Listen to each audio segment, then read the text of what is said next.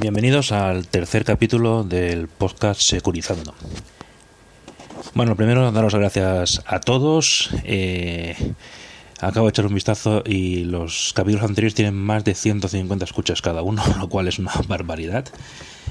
Eh, vamos, mi objetivo era tener unas 10-15 y, lo hemos multiplicado por...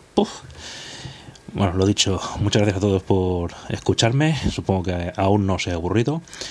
Y gracias especial a Gerardo de cajer7.net por, bueno, por ser el que me ha metido en este embolado y por ayudarme en todo el montaje. Bueno, como siempre, podéis encontrarme en el blog securizando.com, en, en el grupo Telegram de Securizando, en la cuenta de Twitter de securizando-bajo, hay, que poner abajo. Y en Facebook y Google Plus, bueno, ahí se van replicando las noticias y tal, aunque no tienen mucha vida. Pero si escribís allí lo, recibiré. Bueno, en el grupo de Telegram, que ahora mismo parece lo más vivo, eh, Paco Gil me sugirió a ver si podíamos tratar el tema del control de Internet a nivel empresarial, cómo lo haría, cómo, cómo controlan las empresas el uso, el buen uso del acceso a Internet que tienen sus empleados. Así que bueno, le, dedicaremos, le dedicaré este capítulo sobre los proxies y, y bueno, vamos por allá. Bien, la definición clásica de un proxy sería aquel sistema que hace de intermediario entre un cliente y el servicio final. Es decir, el cliente quiere acceder a un servicio pero en lugar de acceder directamente se lo pide a un servidor proxy, el cual es el que realmente se conecta al servidor final. Esto, bueno, tiene unas ventajas, unos inconvenientes y los iremos viendo un poquito más para más adelante.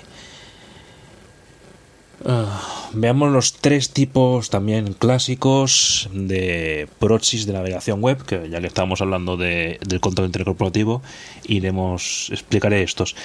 Lo que sí hay que tener en cuenta que proxy puede haber proxies de casi cualquier protocolo de internet. Hay proxies de FTP, hay proxies de IRC, de correo, hay proxies de casi cualquier tipo de conexión que necesitemos. Pero en este caso hablaremos de los proxies de navegación web.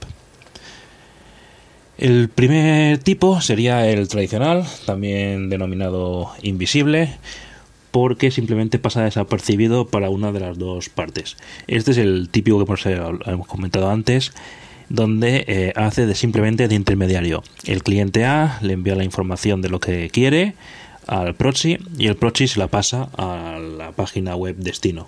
La página web destino solo conoce las peticiones a través del proxy, con lo cual desconoce quién es el cliente final e incluso puede no saber que la petición viene de un proxy, sino que puede creer que sea un usuario normal y corriente. Así pues, eh, esta, esta técnica permite un anonimato interesante en Internet y bueno, se puede utilizar también como método para ver el diferente comportamiento que tienen las páginas web eh, desde diferentes países.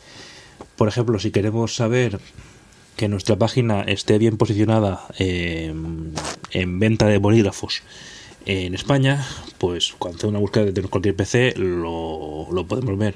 Pero si queremos saber si realmente nuestro negocio se ha extendido bien a Portugal o a México o a Finlandia, pues utilizando un proxy podemos hacer creer a los buscadores o a nuestra propia página web que realmente la petición llega desde Finlandia.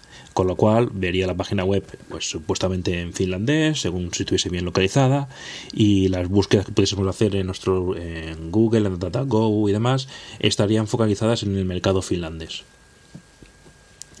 Entonces este es un uso legítimo de los proxies eh, aparte de los peliculeros y de los hackers que están detrás del proxy, detrás de siete proxies para que no los pillen.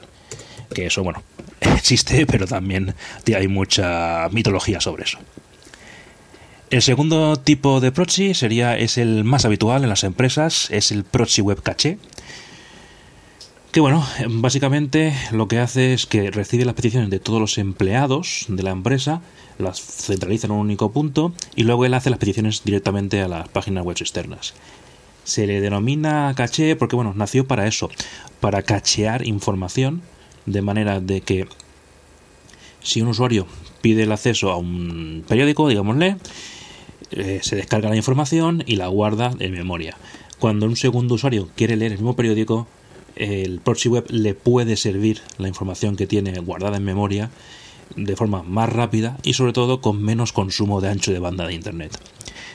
Hoy en día, con la capacidad de conectar con fibra óptica en casi cualquier sitio, eh, al menos en grandes ciudades, este funcionamiento tiene cada vez menos sentido, pero bueno, cuando nacieron estos servicios era muy importante el ahorro del ancho de banda. Además, la página web, sobre todo los periódicos y, información de noticias de última hora y demás, eh, configuran sus servicios para que eh, indiquen a los clientes que no pueden cachear la información. De esta manera siempre se aseguran de que al menos la portada sea ah, actualizada y del momento los artículos de opinión, las noticias de ayer se pueden, pueden tener cacheadas porque difícilmente cambiarán, pero la portada sí que a un periódico le interesa que sea viva y que se la bajen eh, tantas veces como sea necesaria. Esto hace que realmente hoy en día un buen proxy caché estaríamos hablando de que ahorraría el 10-12% de las peticiones web. Que bueno, mm, no es mucho, pero algo ayuda. Ahora estos servicios de proxy web caché han ido evolucionando, ya no solo para cachear la información, sino para eh, ser una capa más de seguridad. Uno de los funcionamientos básicos es analizar todo lo que se descarga a través de ese servidor. Así mm, se detecta un antivirus, detectaría muchos de los problemas y de los virus y troyanos que, o equipos de ransomware que se pueden bajar con lo cual evitaríamos que ese software malicioso llegue a los equipos de los usuarios. Es pues una primera capa de protección y de las más efectivas a nivel empresarial. Asimismo, se puede hacer que se denieguen y se borren todos los, archivos .exe ejecutables o .mp3 o .avi de vídeos. Así también limitamos el consumo del ancho de banda evitando que alguien se baje un fichero .iso de 6 GB de internet, pues limitamos el ancho de banda. Esto lo pueden hacer también los proxies web, caché, aunque ya el nombre se les quede corto. Igualmente, uno estos proxies, con un buen sistema de, de antivirus, anti-malware, aprenden y analizan las webs sospechosas eh, que se van conociendo. De esta manera se evitan eh, que el usuario pueda caer en técnicas de phishing. Un buen proxy web caché eh, bloquearía al momento las peticiones a la web de correos que te quiere mandar un paquete y realmente es un ransomware o a webs que dicen ser tu banco, pero realmente el dominio no, es suyo ni, no cuadra, eh, estos proxy webs lo bloquearían y evitarían que, nuestros usuarios cayesen en estas trampas. Además de esto, pues bueno, como todo el tráfico de navegación pasa por este equipo, se pueden aplicar políticas de acceso, eh, bien sea por categorías, es decir, quién puede, quién no puede acceder a diferentes redes sociales, eh, páginas porno o lo que queramos. De esta manera controlamos que el, uso responsable de nuestros, del Internet de nuestros empleados y sobre todo del tiempo. Este acceso pues puede ser directamente un blanco negro, dejar pasar o no dejar pasar, o trabajar de dejar solo que tengan acceso a Facebook en la hora de la comida, o solo durante 20 minutos durante todo el día. Se puede hacer, bueno, las herramientas ya son bastante potentes y se da un cierto margen para que, bueno, los usuarios puedan hacer sus consultas básicas de, del día, pero que no pierdan todo el día conectados a Facebook jugando a las granjitas, si es que aún siguen existiendo. Esto sería el servicio, el proxy más habitual en las empresas el que mm, en cualquier empresa mayor de 10 empleados debería tener sí o sí aunque solo sea a nivel de control de accesos y de capas de seguridad de, antivirus por internet. Si no se quiere controlar la categoría, si se quiere dejar de Internet libre para que los usuarios hagan a su antojo y confiando en su buen hacer, se puede hacer perfectamente, pero siempre es muy interesante controlar qué ficheros se están descargando y qué páginas posiblemente peligrosas puedan navegar. Eso evita muchos problemas de infecciones dentro de, la empresa. El tercer tipo de proxy que podemos encontrar en una empresa sería el proxy inverso. Bien, aquí es un caso contrario al habitual. Aquí lo que tenemos es diferentes servicios web internos dentro de la empresa, como podría ser una intranet corporativa, eh, la página donde están nuestras nóminas, eh, el servicio web de pago con tarjeta interno para nuestros clientes eh, son webs que son de uso habitual dentro de la empresa, pero que no deben ser accesibles libremente desde Internet. Pero, asimismo, como la seguridad, la lógica nos dice que no deben ser accesibles de Internet, la vida real nos, implica que mm, a veces se necesita acceso a, a esa página web desde Internet si no se pueden utilizar VPNs o, demás, o Citrix o de algún o un servicio de acceso, se puede montar lo que se denomina un proxy inverso.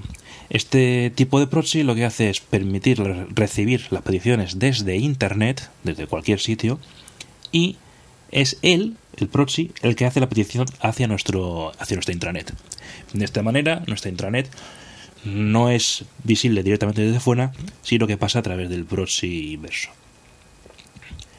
¿Qué se consigue con esto? Bueno, conseguimos, punto 1, minimizar eh, los puntos de entrada a nuestra red. Minimizar, eh, minimizar esto es una de las políticas básicas de cualquier de seguridad de cualquier empresa. Cuanto menos estés abierto a internet, menos problemas tienes y más fáciles son de controlar y de monitorizar y, y de gestionar sobre todo. Cuando otro punto importante es que así controlamos quién accede a estos equipos en, estos procesos inversos, lo habitual, no es obligatorio, pero lo habitual, tienes que eh, identificarte con unas claves internas, con tu usuario interno de la empresa. Así pues, este proxy puede saber si tú, eh, como empleado número 1111, tienes acceso a la intranet, te la puedo mostrar, pero si no tienes acceso a los servicios de pago, no te la voy a mostrar. Entonces, además de dar acceso, de permitir el acceso, controla quién puede, eh, identifica quién puede y quién no puede acceder. Aparte de esto, nos permite controlar el acceso también, bien sea por horario.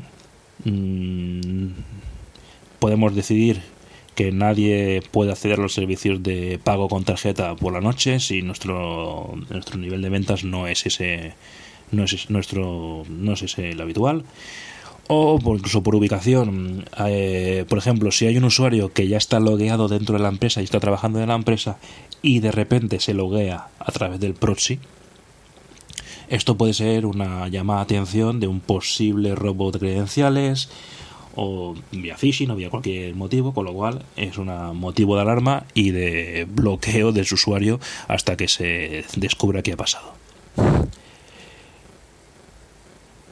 Así pues, eh, bueno, pues eso, el proxy inverso se denomina inverso precisamente porque funciona al revés de los demás. el usuario está en Internet y el servicio que queremos alojar y proteger, en este caso, está dentro de la red. Obviamente el proxy inverso debería estar en una red separada a las webs internas, una red de MZ y demás, pero bueno, esto ya es motivo de otro podcast. Bueno, hasta aquí la definición y explicación básica del funcionamiento de los proxies de navegación. Estamos hablando siempre de proxy de navegación, eh, ah, otros protocolos como FTP, SMTP o IMAP o demás tienen otros comportamientos y otros tipos de proxy, pero eso ya quizás más adelante. Bueno, recordaros que podéis encontrarme, pues eso, en el blog securizando.com, en el grupo Telegram Securizando, en la cuenta de Twitter Securizando-bajo y también en Facebook y Google Plus, si alguno lo usa aún. Y nada, hasta la próxima. Eh, por cierto, ¿habéis actualizado vuestra copia de seguridad?